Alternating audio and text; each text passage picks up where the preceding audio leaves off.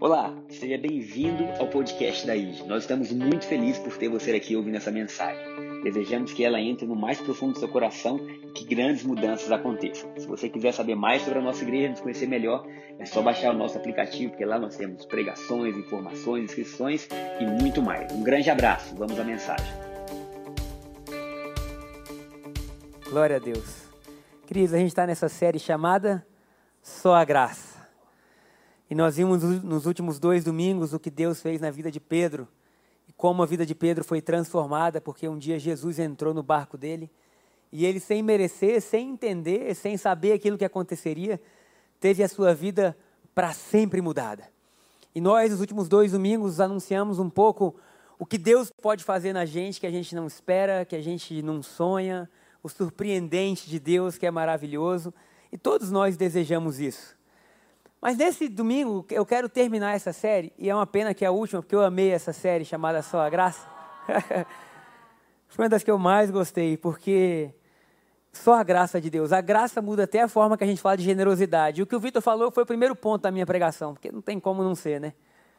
Que coisa linda é a gente poder entender isso. E hoje eu quero falar de uma graça que ela é, ela é extraordinária em coisas comuns. E a forma que eu pensei sobre essa pregação já é extraordinária.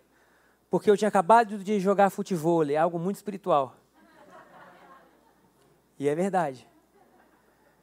E saindo do futebol, indo para casa, eu liguei uma música e nessa música falava assim: o tantos de milagres que Deus fez na nossa vida que nós jamais poderíamos contar. E aquilo ali foi tocando meu coração. Já aconteceu com você? Você está normal e de repente algo começa, aí você começa a se emocionar. Eu falei, Deus, são incontáveis milagres. E a vida que Jesus veio trazer para nós, nós sabemos que a graça, nós já vimos isso nos últimos dois domingos. Você que está em casa, glória a Deus que você está aí, que você possa receber, abrir seu coração. Para nós é uma honra estarmos construindo juntos com pessoas que são de Brasília, que não podem vir ainda, e de fora do Brasil, de fora de Brasília também. Quem sabe de fora do Brasil pode ter alguém, não é verdade? Mas então receba o nosso carinho, afeto e amor. Quando Jesus veio, ele não veio trazer uma doutrina, ele não veio trazer apenas um ensinamento, ele veio trazer ele mesmo e se doar ao homem. Isso é graça. A graça é a pessoa de Jesus Cristo. A graça é Jesus se entregando e fazendo por nós aquilo que nós jamais conseguiríamos fazer. João capítulo 10, versículo 10, tem um, um versículo que a maioria das pessoas já ouviu, a parte B, que fala assim: Eu vim para que vocês tenham vida e a tenham em abundância. Então, a vida que Jesus veio trazer para a gente é uma vida abundante. Qualquer vida antes de Jesus não foi abundante. Isso quer dizer que você hoje pode viver muito acima do que qualquer pessoa que viveu antes de Cristo. Você pode viver muito acima do que Salomão viveu. Queridos, é estranho, né? É. Do que Davi viveu. Porque Jesus falou assim: Eu vim para que vocês tenham vida e vida em abundância. Isso quer dizer que antes de Jesus não houve vida em abundância, não houve alegria completa, não houve vida completa. E quando Jesus olha para a gente, assim, ele, ele nos ama tanto.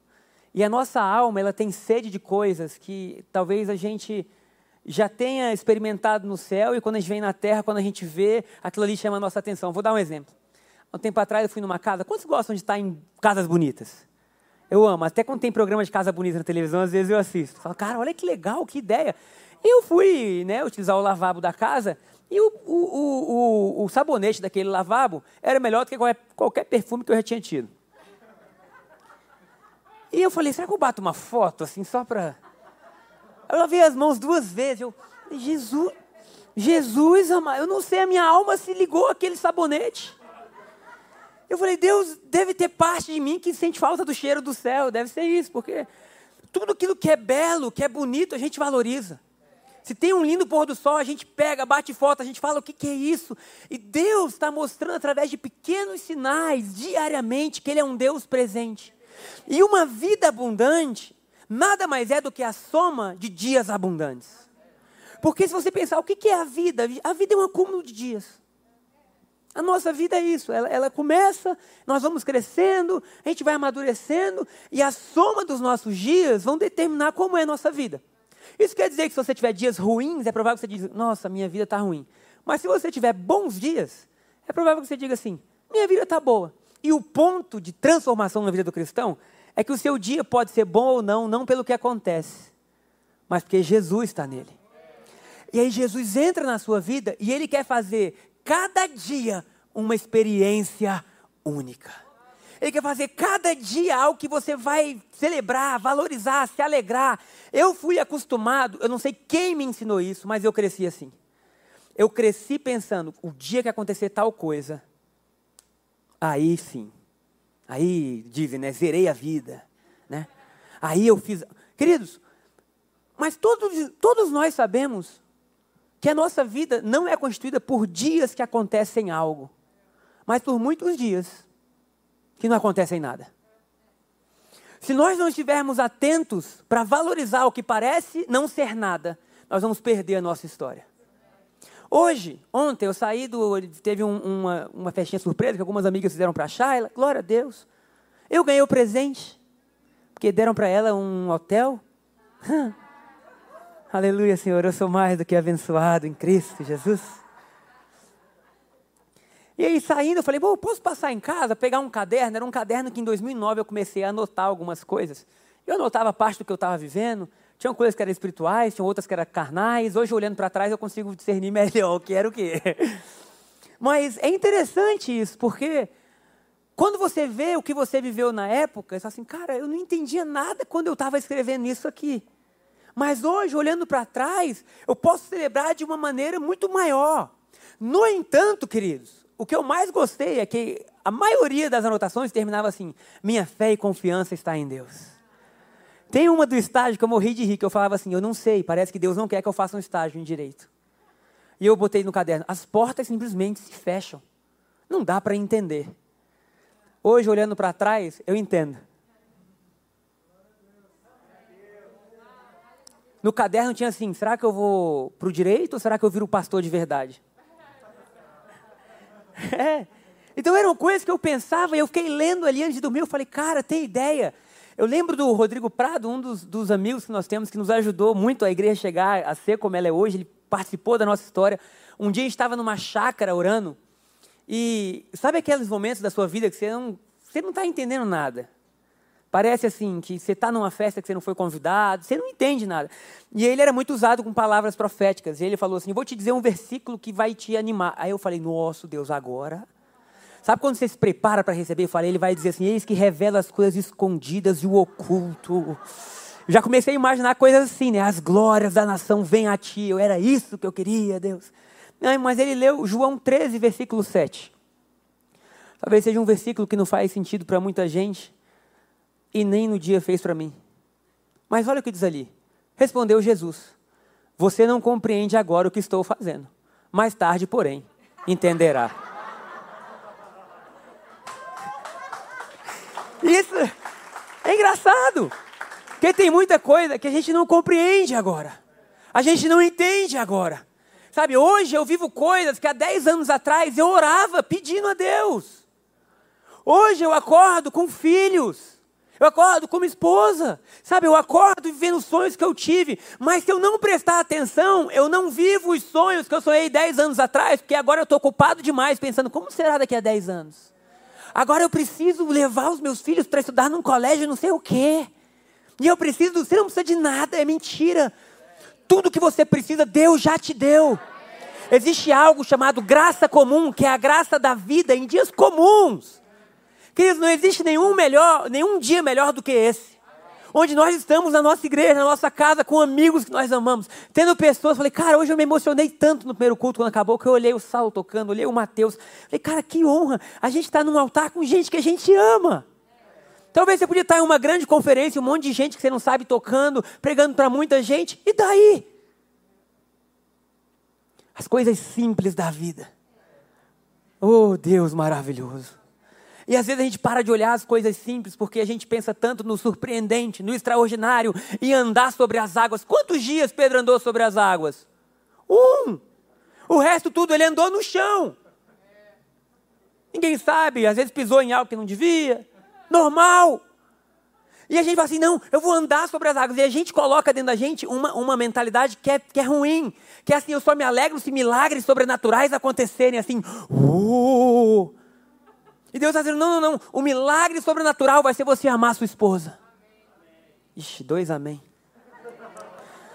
Vai ser você valorizar os seus filhos. Vai ser você ser feliz no, no, no tempo que eles estão crescendo, que essas crianças crescem rápido. Passa rápido, de repente estão correndo. Ou você valorizar o que você está vivendo. Eu falo disso porque é o que eu estou vivendo. Valorizar o que você está vivendo. Sabe, sexta-feira a gente foi para um passeio, aquele que o pessoal que não queria vir ao culto ganhou. Se você não quis vir hoje, azar. você não vai ganhar nada. Mas domingo passado, quem não queria vir ao culto se manifestou, teve a possibilidade de ganhar alguns presentes. E a gente estava no passeio. E eu preguei um pouco sobre isso, sobre graça comum, glória a Deus, o sol se pondo, terceira ponte, aquela coisa linda, que é uma vez. Glória a Deus. E nosso amigo flamenguista, que veio no culto das 19, falou que não queria estar no culto, queria estar vendo o Flamengo. Aí está todo mundo assim, me identifica, me identifica, né? Os flamenguistas tudo assim, Senhor. E aí ele estava falou, olha, teve uma época da minha vida que eu falei, eu vou viver um grande milagre. Eu vou viver um milagre que ninguém nunca viveu. E ele começou a falar, o olhinho dele brilhou. Eu falei, rapaz, o que esse cara vai viver? Ele falou assim, olha, eu não sei, eu orei por isso, eu orava por isso. E um dia ele saiu de casa, botou o terno dele para trabalhar. Falou, hoje eu vou, vou viver meu milagre. Estava no ônibus. Se eu errar coisa grande, você me corrige, não tem problema não. Estava no ônibus, começou a chover. E ele falou: Hoje eu vou viver esse milagre. E a chuva lá, e ele vou viver. Eu vou sair do ônibus, eu não vou me molhar. Vou chegar no emprego sem me molhar, esse vai ser meu milagre. E ele falou de uma forma, eu falei, rapaz, parte de mim cria, parte de mim dizia qual. O ônibus parou, ele tinha que atravessar a W3, era parte do Brasil ou Brasília Shopping que você ia? Ia para o Brasília Shopping, e aí ele falou assim: desci do ônibus com aquela fé, falei, não vou me molhar. Quando eu fui atravessar o sinal, o sinal fechou. Eu comecei a afogar, pastor. Minha fé começou. Eu não acredito, comecei a sentir as gotas. Quando de repente uma senhora, o termo que ele usou foi uma velhinha do meu lado, olhou para mim, abriu um guarda-chuva e falou: Filho, você está muito bonito para se molhar. Queridos, eu quero dizer nessa manhã que você está muito bonito para se molhar. Que às vezes você acha que a forma de Deus manifestar o sobrenatural é eu andar no meio da chuva e não me molhar, quando Ele vai levar alguém, não quer um guarda-chuva? E às vezes a gente coloca coisas assim, como se fossem maravilhosas demais para a gente ter que celebrar, queridos. A gente pode celebrar agora.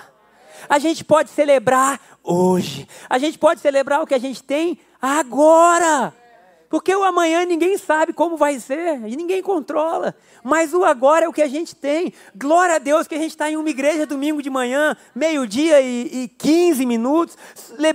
Eita, até gaguejei, Jesus. Celebrando, louvando, amando, sendo amado, compartilhando, aprendendo, vivendo. Glória a Deus que o Id Kids está cheio de criança. Glória a Deus que precisa de professor. Amém? E de professoras, queridos. Quem sabe Deus não está falando com você agora? Simples, uma vezinha, você vem e fala: Olha, eu quero ajudar, eu quero aprender. Nós estamos formando as futuras gerações. Tem gente hoje ficou nos dois cultos, queridos. É bom que eles sabem que estão servindo e é por amor, mas gente do céu. Não é verdade? Vamos até aplaudir os irmãos, né? Não sei se eles vão ouvir, não, mas. Com meu filho, com teu filho, com os teus irmãos. Então Jesus nos traz essa graça que é comum, é uma graça de viver simples, é uma graça de viver alegre. E isso não pode ser roubado da gente, porque boa parte do cristianismo que a gente acreditou era assim: a sua salvação é um ticket para o céu, é uma passagem. E aí a gente celebrou assim: um dia nós vamos para o céu, mas a terra. Brrr. E a vida de muito cristão foi miserável. Miserável porque cria só no céu, e não cria que o céu já está aqui, porque quando Jesus veio, ele trouxe o céu para a terra. E cria assim que um dia Jesus estava voltando. E todo cristão falou assim: não, Jesus está voltando, então para que, que eu vou casar? Para que, que eu vou estudar? Para que, que eu vou não sei o quê? A boa notícia é que há dois mil anos ele está voltando. Então, querido, estuda, vive, se entrega, faz. Se a gente der a sorte dele voltar na nossa geração, é muita graça. Se a gente não der, a gente viveu a melhor vida possível. Então o céu, acompanha o Raniel, gente, amém? O céu é o nosso destino. É, mas nós temos uma missão, quer fazer da terra como é lá. Nós temos uma missão de fazer essas cores da terra se tornarem as cores do céu, a forma que as pessoas vivem se tornarem a forma do céu. Nós temos uma missão de anunciar mais alto a glória de Deus do que a própria natureza. Então a gente vê coisas que a gente diz assim, nossa, isso é maravilhoso, esse cheiro, como eu falei, esse sabonete. Queridos, tem ideia que se um sabonete pode produzir coisa boa na gente, imagina o que a sua vida não pode produzir. Você chegar nos lugares e as pessoas falam, eu não sei o que aconteceu, mas minha casa mudou. Minha casa mudou. Aí quando virem foi exatamente o dia que você passou lá cheio de anjos. Ninguém via os anjos, mas os anjos estavam limpando, tirando, removendo. Eu creio, nós somos pentecostal, amém, irmãos? Então, a, o seu destino não pode roubar a sua missão, que é o que Deus te deixou para fazer. Tem um exemplo: Saulo vai casar agora, agosto, aleluia, glória a Deus. E assim, um dia eu falei: Como é que você está? Ele, rapaz, uma correria. Aí acabou o culto e vi orar com ele. Falei: Olha, a beleza da festa não pode roubar a alegria da jornada. E eu não é. Porque às vezes está assim, não, quando o casamento chegar, mas até o casamento, uh, salve-se quem puder. Queridos, não é quando nós chegarmos no céu, na nossa jornada, nós vamos viver alegres. Ninguém gosta de estar em aeroporto, não é verdade? Porque o aeroporto parece que é só um meio ali para você chegar a um fim. Ah, eu quero passar férias. Aí você fala, não, como é que é a passagem? Nós vamos ficar quatro horas com a escala não sei aonde. Como é que vai ser? Leva a coisa para os meninos. A verdade é que a gente quer passar pouco tempo no aeroporto. Porque na nossa cabeça está assim, quando eu chegar lá, aí que eu vou celebrar. Mas eu estava dizendo assim: vocês não vão celebrar quando chegarem aqui. Vocês celebram porque eu cheguei até vocês. Vocês celebram porque agora a vida que vocês têm é a minha vida em vocês. Queridos, isso é maravilhoso. Nós recebemos um testemunho é, no Café com o Pastor, que foi ontem, de uma pessoa. Olha que coisa linda como Jesus vem morar na gente e a gente pode anunciar o Evangelho. Antes disso, posso só ler um texto com vocês? Está em 1 Pedro, capítulo 4, versículo 8 e 11. Por que Pedro? Por que, eu escolhi Pedro? Porque as duas últimas ministrações foram sobre Pedro. E o que, que é, meu apóstolo? Você está sorridente? Claudia Chalha, com um lindo buquê. Oh, glória!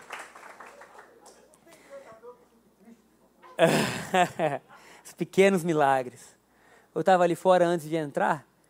E assim, é engraçado, quando nossos olhos estão acostumados, assim, sendo acostumados a ver pequenos milagres, a gente se emociona com tanta coisa. Cadê Juliana? Está por aí? Juliana do Tony? Eu vi o Tony cuidando do Lucas. E o Lucas é um menino tão lindo. E a forma que ele se doa para aquele menino. Filho, você quer andar? E ele sobe no colo, e leva, e vai andando pelo estacionamento. E eu olhando para ele, dizendo: lá vai um pequeno milagre. Lá vai o milagre de um homem que está cheio de coisa para fazer, mas se doa completamente por um filho que ama. E às vezes a gente quer celebrar grandes coisas quando tem milagres acontecendo aqui. Quando neste lugar tem milagres acontecendo. Talvez tenham pessoas vindo aqui pela primeira vez. E hoje, a partir de hoje, a vida delas vai mudar para sempre. Sabe, quando a gente está falando de pequenos milagres, a Alessandra, que trabalha com a comunicação, falou: Pastor, a primeira vez que eu fui, eu nem sabia o que Deus ia fazer na minha vida. Deus mudou a minha história. Ela falou: Tem até o dia, do primeiro dia que eu fui. Tem uma carta da Débora. Fique em pé aí, Débora, rapidinho. Aí ela falou: Eu também tenho um pequeno milagre, porque no dia que eu fui, eu escrevi uma carta. Eu amei a carta dela. Oi, Jesus. Olha a intimidade. Oi, Jesus. Obrigado pelo dia de hoje. Estou muito feliz de estar em uma igreja que ama com tanta intensidade.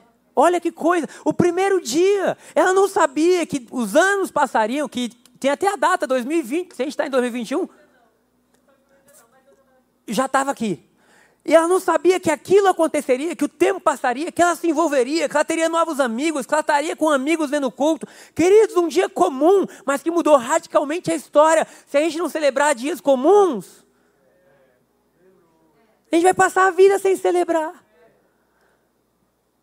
Lembrei do Denis que veio no primeiro culto.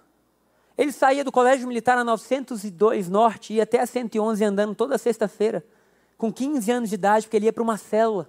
E ele chegava lá com a boina dele, vinha ouvir a palavra. Doze anos depois está ele ali, ouvindo a pregação do primeiro culto. Falei, queridos, cada dia que ele ia era um pequeno milagre. E a gente fica esperando, não, o que, que aconteceu? O que, que ele virou? Ele não precisa virar nada, ele se tornou como Cristo é. Porque senão fica assim, mas e aí? Agora temos que ser como Neymar, que tem um helicóptero na garagem. Que? Não! Jesus mora na gente. Talvez a gente vai terminar a vida e a maioria de nós vai ser assim comum. Para muitos, mas para nossa família vamos ser extraordinários. Para os nossos amigos extraordinários, para as pessoas que nos cercam extraordinários. Isso é lindo demais. E tivemos um testemunho, se eu não me engano, do Alexandre. E ele falou assim: Eu vim do Rio de Janeiro, perdi o emprego. Perdi o emprego e comecei a trabalhar de Uber em Brasília. Minha filha é ginasta e ela fez uma competição aqui, enfim, e foi convidada para ir para Las Vegas. E aí ele falou assim: Eu não tinha a menor condição financeira, desempregado, comecei a trabalhar com algo que eu nunca tinha trabalhado e eu queria levar minha filha. E eu comecei a pensar o que, que eu poderia fazer para arrecadar recursos. E ele falou: Vou fazer uma feijoada. Eu sei fazer feijoada, eu vou fazer uma feijoada. Ele congregava numa igreja próximo. Falou: Vou fazer uma feijoada, vou levar para a igreja, vou vender a feijoada. Enfim. Chegou na igreja no domingo de manhã, tinham cinco pessoas. E aí ele falou: Meu Deus, e agora o que eu vou fazer? O que eu vou fazer? O que eu vou fazer? E aí ele falou: Meu Deus, agora que lascou tudo, né?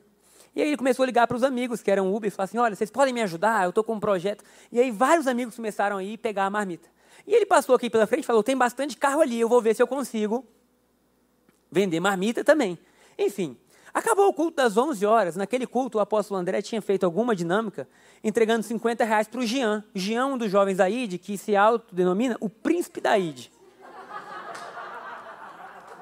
Quando ele deu a oferta dele das cotas, ele colocou tantos reais do príncipe da Ide. E acabou o culto, e os jovens saíram. E quando chegou lá, todos os motoristas de Uber tinham acabado com a feijoada. E aí ele, puxa, que bom que vocês vieram me ajudar, mas a feijoada acabou. Eles, mas não precisa, nós queremos te ajudar mesmo sem pegar nada em troca. E aquilo chocou ele. E eles começaram a dar dinheiro. O João deu 50 reais que a gente acabou de receber, o outro deu 100, enfim, foram ajudando no que eles podiam.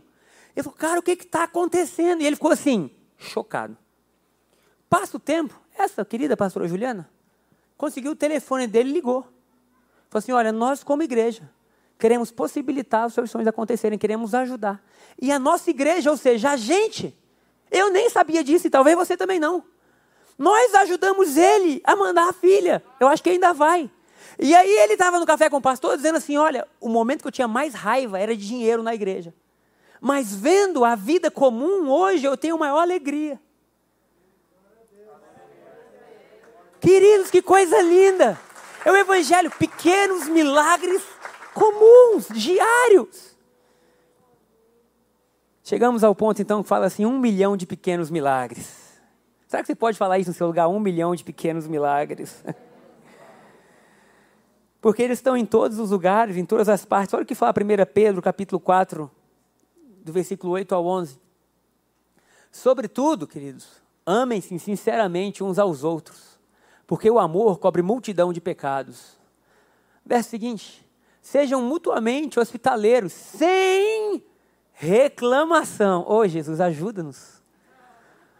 Verso 10: Cada um exerça o dom que recebeu. Olha, cada um exerça o dom que recebeu para servir aos outros. Ou seja, cada um de nós recebemos dons, administrando fielmente a graça de Deus em suas múltiplas formas. Olha que coisa linda, Pedro está dizendo: a igreja recebeu dons e cada um vai administrar esses dons para abençoar os outros. Isso quer dizer que se você tem palavra de conhecimento, é para abençoar aos outros.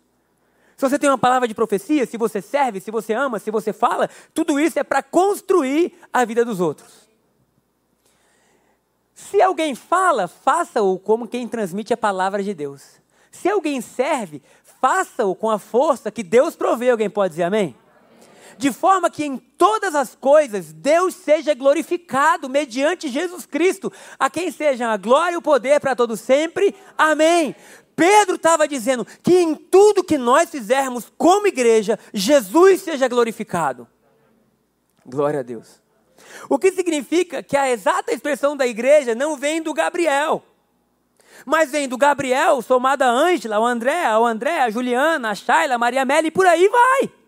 A igreja é a soma, oh glória, dos dons que Deus distribuiu no nosso meio, para que eu precise de você, e para que você precise de mim, e para que a gente em unidade comece a mostrar ao mundo quem é Jesus. Logo, talvez eu não seja bom em alguma área que você é muito bom, glória a Deus por isso. Talvez eu seja bom numa área que você não é tão bom. Algum desavisado perguntou se eu e a Shara queríamos uma filha menina. Eu falei, acho que não daria certo. Porque meninos, eles vai, ele cai. Menina, eu não sei se a gente conseguiria cuidar, porque a gente é meio acelerado. Mas tem gente que é calmo, paciente, tudo. E Deus está dizendo assim: no conjunto de vocês, a glória de Deus é vista. Porque agora Jesus vive em cada um. Será que você pode aplaudir?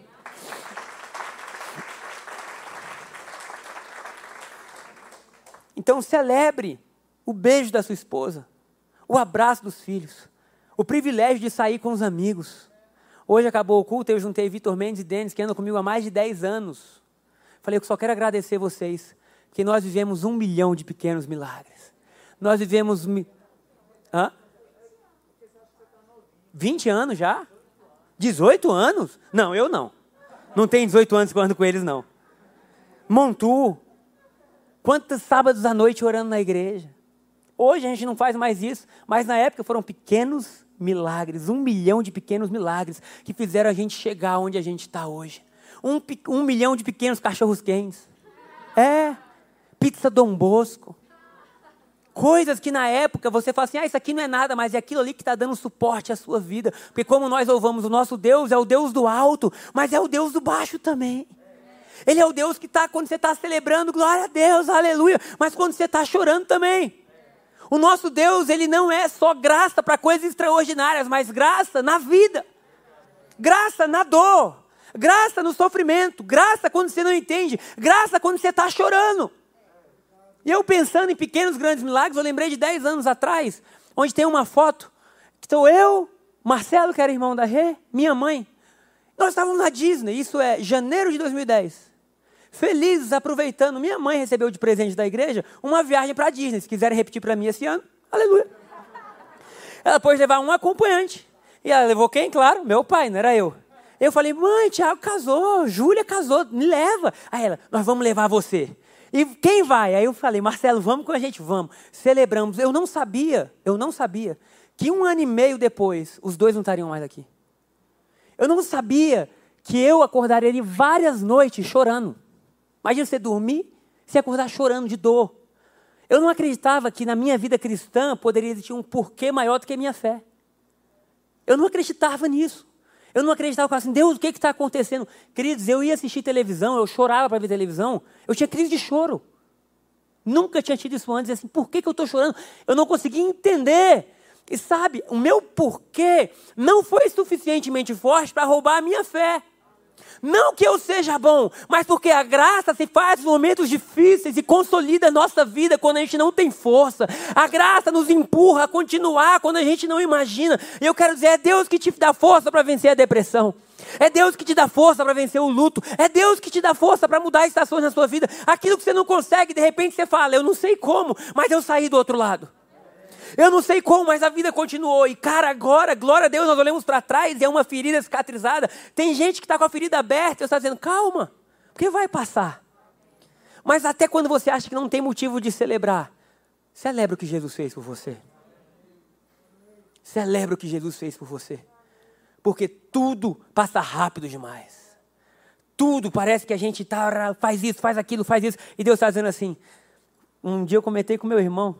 Eu estava andando debaixo, debaixo do prédio, conversando com Jesus, e aí eu senti Jesus falando comigo assim: Por que, que você anda correndo tanto? Eu, ai Jesus, você não anda não? Aí ele, não, eu estou calmo.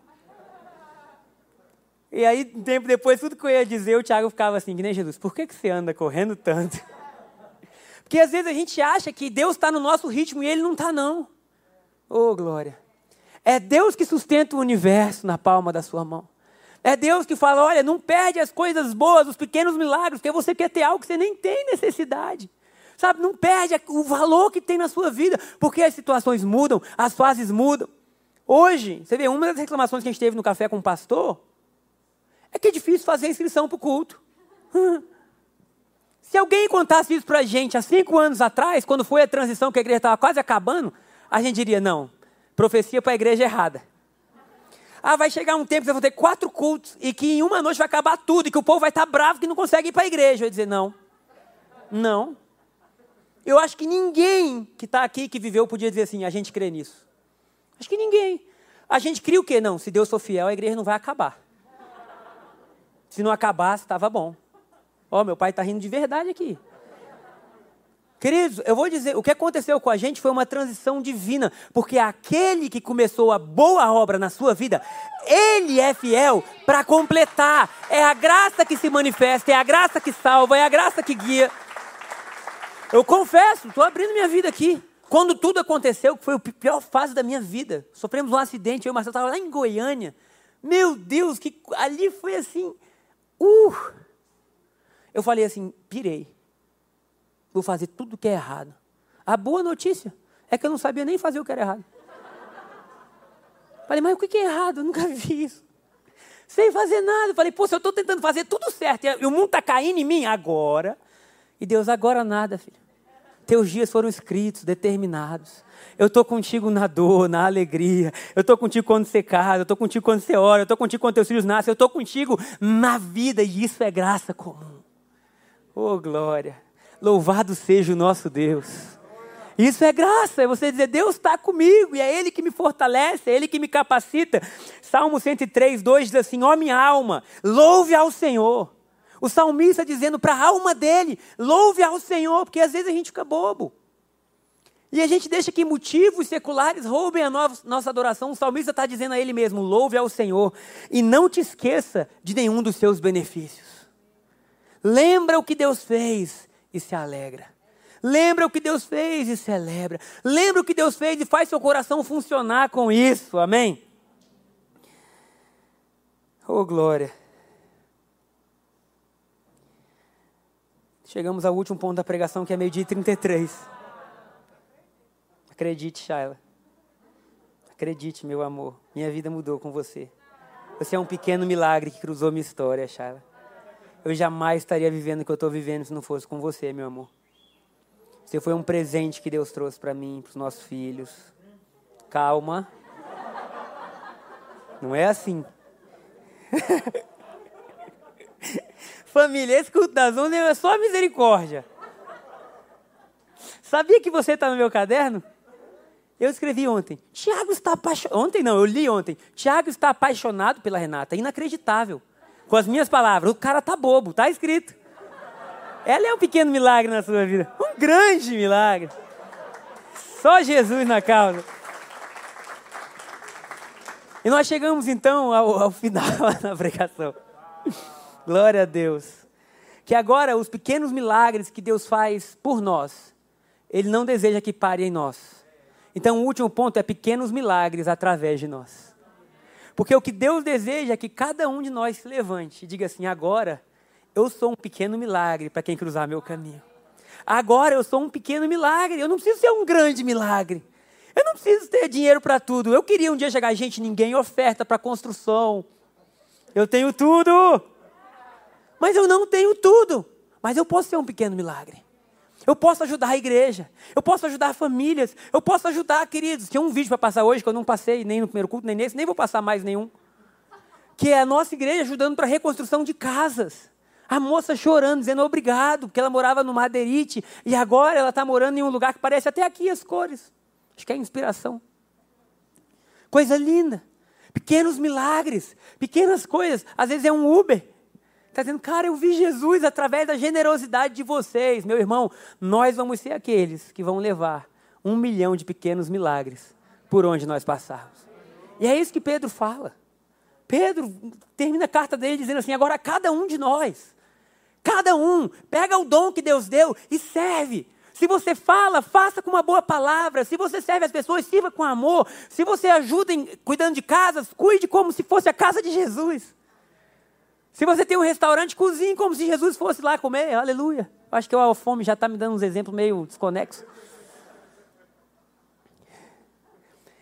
E para finalizar agora de verdade, nós já estamos no último ponto também. Nós, um tempo atrás, falamos assim, que nós íamos colocar aqui na frente um front light. Não era um front light, não, na verdade, era um painel de LED que pudesse abençoar a nossa cidade. E eu creio que o tempo chegou. Duas pessoas creram comigo.